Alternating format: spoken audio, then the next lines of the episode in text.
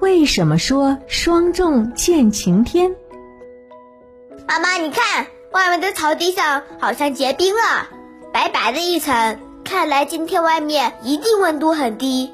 那不是冰，草地上那一层看上去白白的东西其实是霜。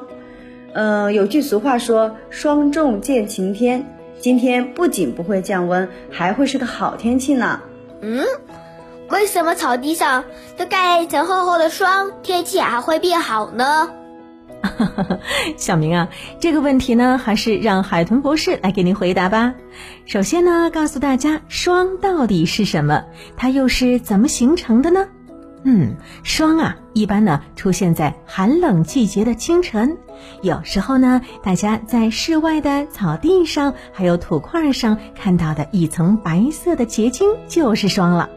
霜大多形成于夜间，有些情况下也会在日落前、太阳斜照时形成。它的出现呢，其实是一种凝华现象。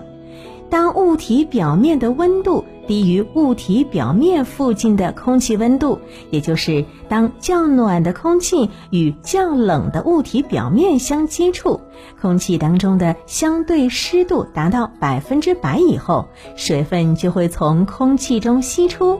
当此时近地表的温度低于零度时，这些水汽就会凝结成附在物体表面的霜了。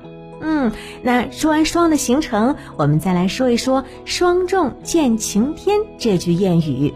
那么这句谚语的意思大概是：如果今天打了很重的霜，那么接下来都会有好天气，还有可能会是持续的晴天。那这又是为什么呢？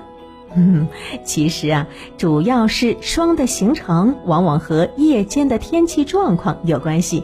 在夜晚的时候，如果天空有云层遮蔽，这时候呢，整个地面就好像盖了一床大棉被，因此呢，地面温度就比较难以降低，水汽不容易析出，霜也就难以形成了。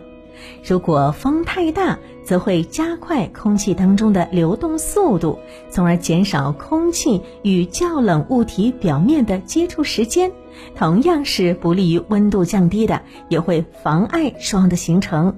因此呢，霜大多出现在晴朗、微风或者是无风的夜晚。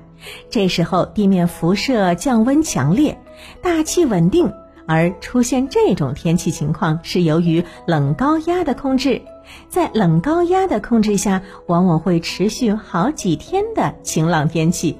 所以呢，夜晚结的霜越多，说明冷高压威力越大，出现晴天的可能性也就越高啦。嗯，小明，你现在懂了为什么说霜重见晴天了吧？